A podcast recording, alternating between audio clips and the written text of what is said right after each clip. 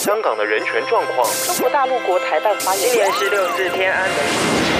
从新闻看见真实的中国，欢迎收听《中国这一刻》。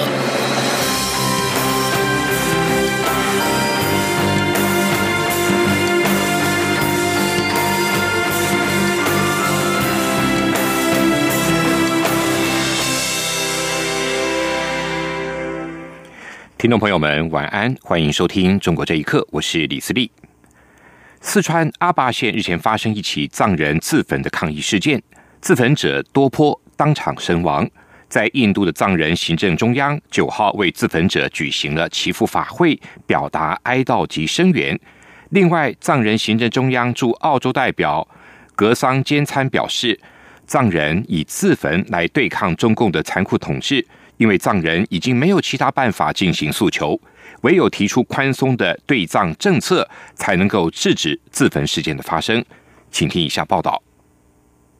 四川省阿坝州阿坝县年轻藏人多波四号在阿坝县点火自焚，成为今年第二位自焚的藏人，也是当地第四十一位自焚者。印度达兰萨拉格尔登寺西藏境内紧急联络小组的发言人洛桑义西九号接受了自由亚洲电台访问的时候表示，多波引火自焚的时候，高呼着祈请达赖喇嘛尊者长久住世，愿能早日拜见尊严等口号，最终倒地身亡。而自焚事件发生之后，当局立刻部署军警严控，有关自焚者的遗体是不是被当局抬走，自焚者亲属是不是受到到牵连等等情况，外界毫无所知。藏人行政中央九号在达兰萨拉大昭寺为最新自焚的藏人多波举行了祈福法会，向自焚身亡者表达哀悼、祈福和声援。代理司政宗教与文化部长伽马格列在祈福会上谴责中国政府在西藏实施的铁腕高压政策，让境内局势更趋紧张。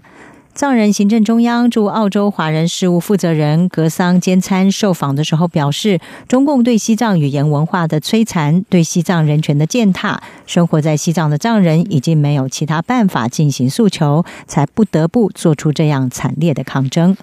格桑坚参呼吁中国当局放宽对藏政策，制止自焚事件再度发生。他说：“那我们认为，中共政府对西藏的这种残酷的打压政策，对西藏文化的这种灭绝政策，最近再一次进行的所谓西藏宗教的中国化运动和寺院里面进行的这些清教运动，如果不能停止。”以及中共对尊者达赖喇嘛和藏人行政中央所提出的解决西藏问题的中间道路没有一个善意的回应，那么西藏境内藏人的这种不满情绪以及抗争活动还会继续发生。一旦发生一些自焚事件，中国政府不是掩盖或者说采用打压的形式，而是真正拿出一个解决西藏问题的可行办法啊，出的一个比较宽松的对藏政策，才能停止这种自焚事件的发生。自从二零零九年至今，在西藏自治区以及周边藏区被证实的有一百五十三名藏人自焚，其中一百三十二人身亡去世。以上新闻由央广整理报道。美国数位资讯媒体研究机构所刊载的调查报告指出，中国社交媒体平台微信假资讯泛滥，而假资讯对于在美国的中国第一代移民产生的误导作用尤其是严重。评论人士指出，实际上一部分的微信使用者也是假讯息的制造者。请听以下报道：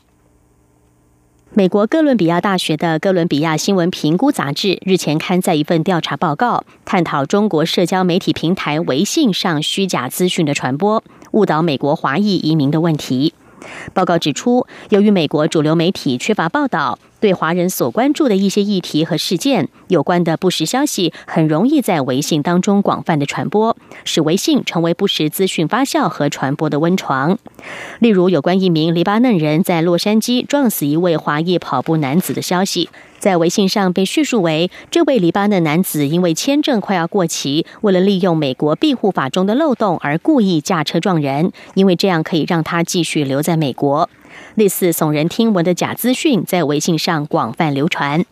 旅居美国的中国资深媒体人林沧州在接受自由亚洲电台访问时指出，自己所撰写的一篇有关微信上虚假资讯的文章中，就曾指出，人们在看微信上的资讯时，需要有很强的鉴别能力。他还指出，一些人热衷于制造和散发耸人听闻的虚假资讯，是为了赢得更多的关注。在美国攻读博士的中国学生古毅表示，在微信上，很多微信用户实际上本身积极参与制造和传播不实资讯的活动。他说。我想强调的就是，第一，微信和微博上的这些假新闻，不能把这些受众说成是受害者，因为他们既是受害者，更是制造者、传播者和享受者。第二点呢，就是中国社交媒体的这种真云、有色人种、难民、穆斯林这样的呃假新闻，事实上反映了华人社会根深蒂固的种族主义偏见。当然，这也是强烈社交媒体选择性管制的结果。第三呢，是这些假新闻的背后呢，有一部分华人右翼的政治和一部分华人右翼的政治议程有关系。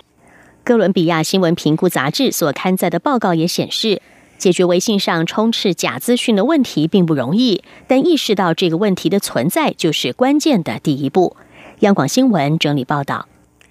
被香港政府拒绝续发工作签证的英国《金融时报》亚洲新闻编辑马凯。八号以游客的身份入境香港也被拒绝，当地许多记者团体跟民主派人士都认为事态严重，认为将会影响香港的国际地位及形象，促请香港当局公开解释。请听以下报道。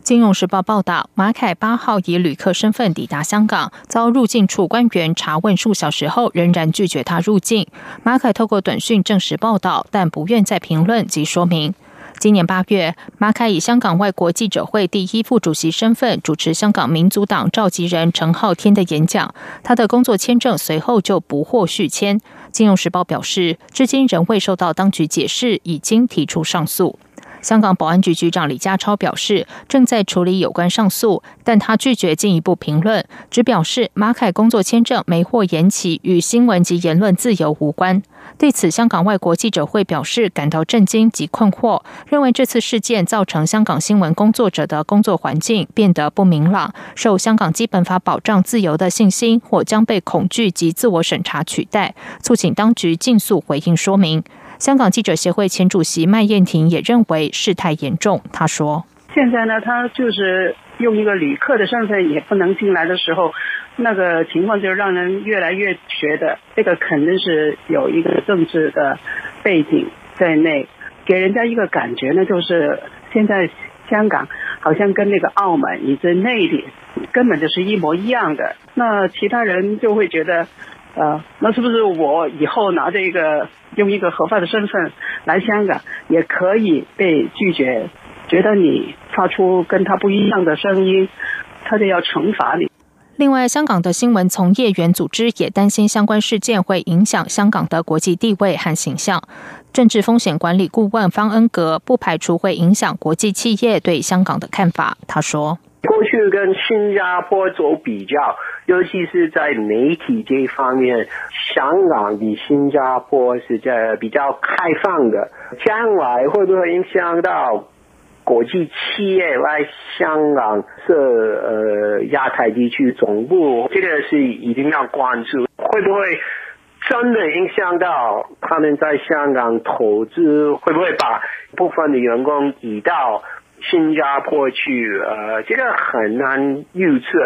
央广新闻整理报道。根据报道，中国大陆近期有至少十多名参与工人维权运动的年轻活跃人士失踪，显示出中国当局正在打压近几年来最庞大的学生抗议运动之一。九号在北京大学内，更有毕业生直接被拘捕。根据《纽约时报》网站十一号的报道，被捕人士的朋友透露了以上的讯息。根据引述，过去几天，身份不明的人至少在中国大陆五个城市拘捕相关活跃人士，被捕者都是刚毕业的精英大学学生。这些有人讲述逮捕的过程，表示身份不明的人先是殴打被捕者，然后推他们上车并驶离现场。报道表示，这场运动令一向以维护工人权益自居的中共执政党处于尴尬的境地。现在为了配合中国国家主席习近平消除反对势力跟政治组织的努力，中共似乎正在加倍清除这场运动。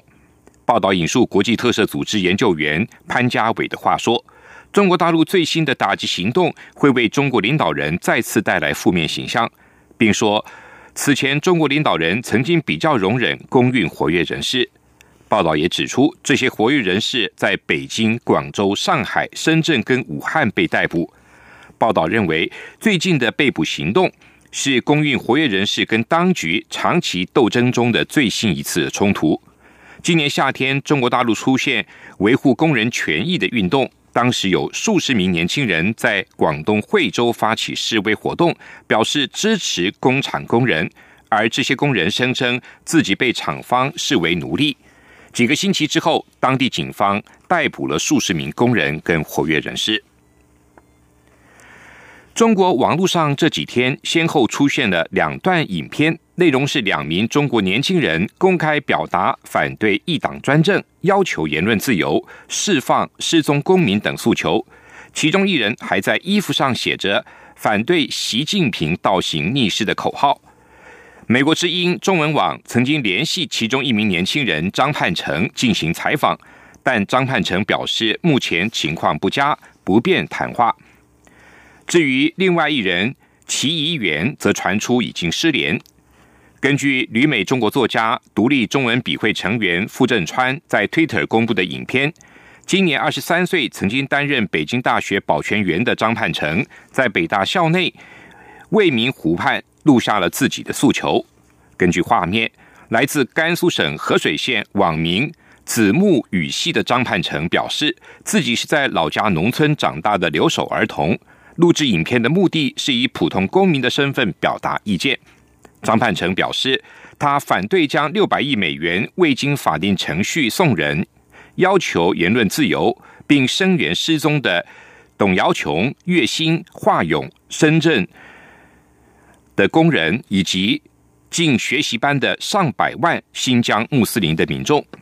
他表示，当今的中国人应该站出来，争取民主、自由、公平、正义。而自己对中国这块土地爱的深沉，死后愿意将骨灰撒向屈原投江的地方。另外一名录制影片的是张盼成的友人，网名路西法的齐一元。他在片中穿上了一件深色的衣服，上面写着“捍卫言论自由，释放维权律师，恢复律师资格”，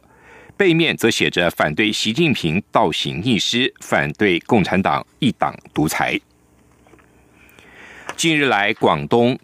还有湖南、跟福建以及湖北等地，分别发生了教会遭断水、驱赶、锁大门等多起胁迫事件，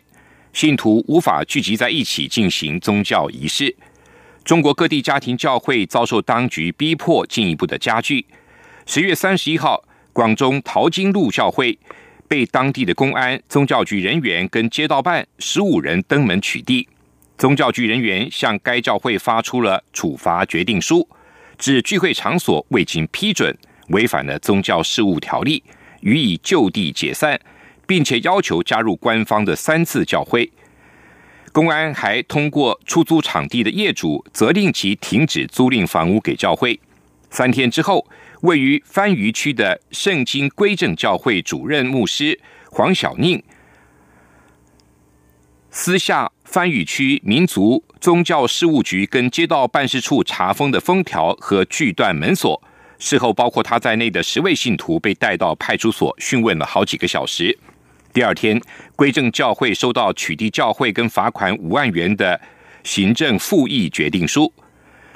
十月二十八号，湖南长沙市的火星教会也遭到公安阻止聚会。该教会不愿意公开姓名的信徒表示，当时来二十多位政府人员驱散这次的聚会。当信徒返回教会之后，发现教会的门牌被砸，门锁遭到破坏。该教会就此发出了牧者联署声明。三天之后，公安将教会牧师张刚华带到派出所，查询了近两三年来活动的情况，也警告该教会必须登记加入官方的三次教会。抗议声明呼吁当局停止进一步的迫害教会的行动。以上中国这一刻为您播送到这儿，谢谢您的收听。这里是中央广播电台台湾之音。